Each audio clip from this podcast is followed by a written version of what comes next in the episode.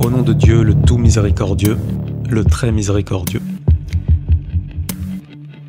Chers auditeurs, que la paix soit sur vous et bienvenue dans ce nouveau bulletin de l'Axe de la Résistance.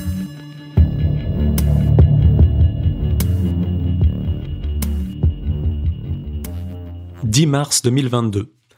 Pour la première fois depuis 15 ans, le président israélien été reçu en Turquie en vue d'améliorer leurs relations.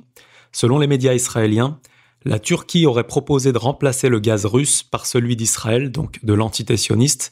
Il s'agirait en fait de remplacer le gaz russe par du gaz volé aux Palestiniens en l'acheminant vers l'Europe via des pipelines qui passeraient eux par l'espace territorial turc.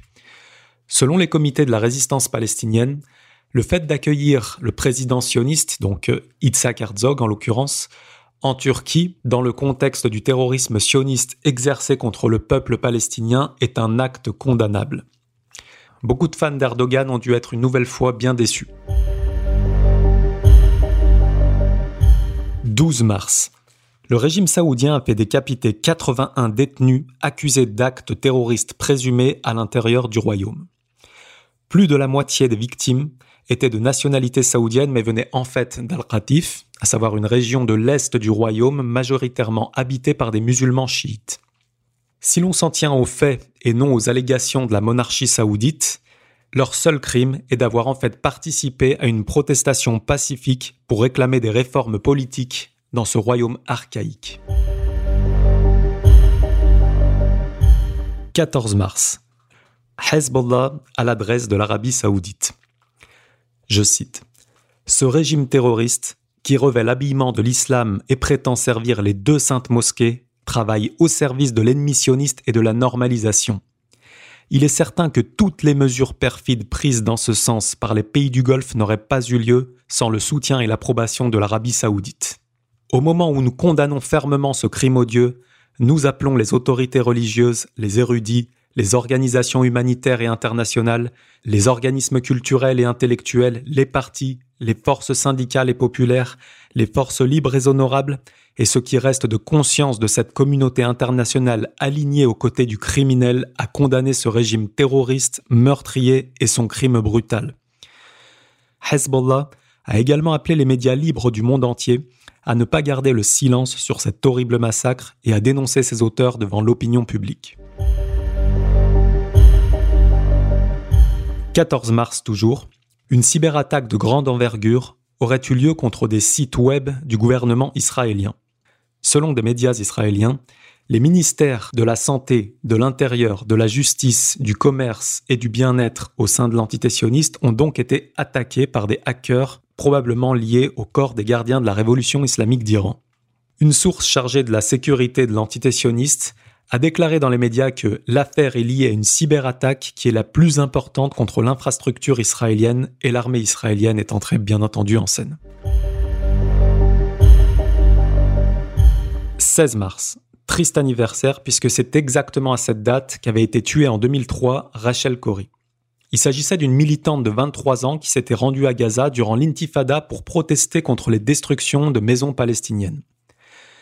Selon l'armée israélienne, Rachel Corrie aurait été tuée écrasée par un bulldozer sioniste alors qu'elle empêchait la destruction d'une maison palestinienne. Le conducteur de l'engin ne l'aurait pas vue car elle se trouvait dans un angle mort. Mais selon des membres de l'ISM, le mouvement auquel appartenait Rachel Corrie, et qui étaient présents avec elle sur les lieux au moment de l'incident, euh, ces derniers contestent cette version des faits et affirment que le conducteur de l'engin, donc un sioniste, aurait délibérément tué cette jeune fille américaine lorsque celle-ci se serait placée devant le bulldozer afin d'inciter à ne pas poursuivre cette entreprise de destruction des domiciles de Palestiniens à Gaza. 16 mars. En Iran, Zarari Radcliffe, double citoyenne anglo-iranienne, avait été arrêtée en 2016, accusée d'espionnage pour le compte de la Grande-Bretagne. Elle aurait été libérée le 16 mars et simultanément une somme de 475 millions d'euros aurait été payée par la Grande-Bretagne à l'Iran. Il s'agissait là d'une dette que les Britanniques avaient contractée à l'époque du roi d'Iran, mais qu'il refusait de payer depuis l'avènement de la révolution islamique initiée par l'imam Khomeini en 1979. 16 mars. Suite à une longue opération de renseignement menée contre le chef du Mossad, une vidéo a été publiée sur le canal Telegram nommé Open Hands. Cette vidéo, traduite en anglais, en hébreu et en arabe, montre plusieurs photos personnelles du chef du Mossad, des billets d'avion au nom de Barnea, sa carte d'identité, des documents fiscaux adressés à sa femme et des images satellites de son domicile. Beaucoup y voient encore une fois la main du corps des gardiens de la révolution islamique d'Iran. 20 mars. La société d'exploitation pétrolière américano-saoudienne Aramco a été visée par des missiles balistiques et des drones de la résistance yéménite. L'attaque s'est produite vers 23h30 dans plusieurs régions dont Riyad et Jizan. 20 mars. Triste anniversaire de l'invasion de l'Irak en 2003, que n'a pas oublié le président de la Douma en Russie puisqu'il aurait publié sur sa chaîne Telegram, je cite, L'Irak a été occupé et détruit à cause d'un faux tuba essai montré par le secrétaire d'État américain. Un demi-million de citoyens irakiens sont morts à cause de cela. 22 mars. En milieu d'après-midi, un Palestinien a tué quatre sionistes dans la ville de Be'er Sabah en écrasant une partie d'entre eux et en poignardant les autres. Il a ensuite été à son tour assassiné par des tirs d'armes à feu. Des confiseries ont alors été distribuées dans la bande de Gaza.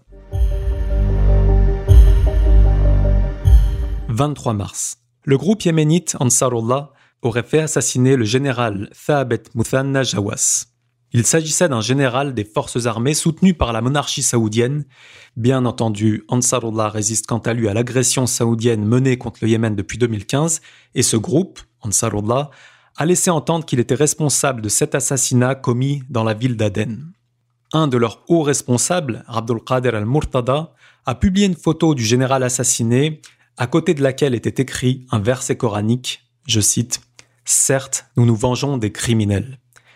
Il s'agirait donc probablement de représailles menées contre ce général pour son implication dans le meurtre commis en 2004 contre la personnalité de Hussein Badreddin al-Houthi, fondateur du mouvement Ansarullah.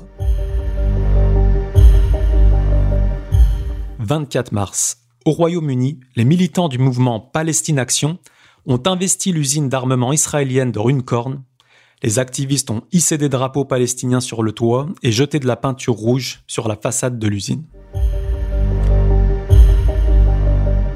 24 mars.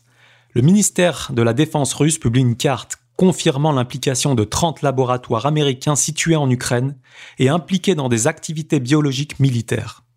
Ces laboratoires étaient situés dans 14 zones résidentielles en Ukraine, et la défense russe a donc demandé des éclaircissements à Washington dans le cadre d'une enquête internationale sur les activités des laboratoires biologiques. 25 mars. Triste anniversaire, puisque c'est à cette date qu'a été lancée sept ans plus tôt, en 2015, l'agression saoudienne contre le Yémen.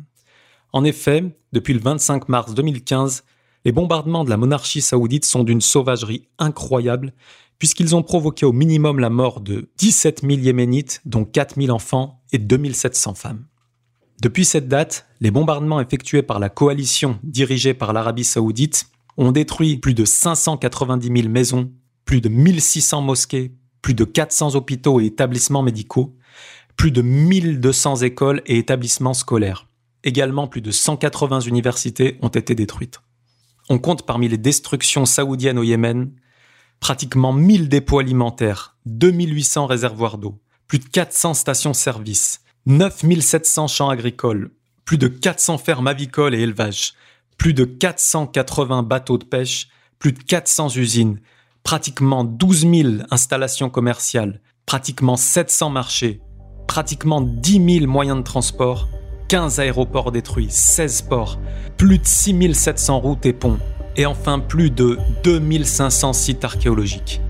Et tout cela, rappelons-le, dans le silence honteux de la plupart des médias occidentaux comme arabes.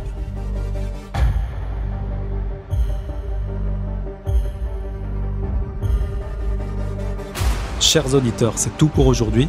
En attendant le prochain bulletin, je vous rappelle que vous pouvez suivre l'actualité de l'axe de la résistance au quotidien en vous abonnant sur notre chaîne Telegram qui porte le nom Axe de la Résistance. Et toute louange revient à Dieu, Seigneur des univers, que la paix soit sur vous tous.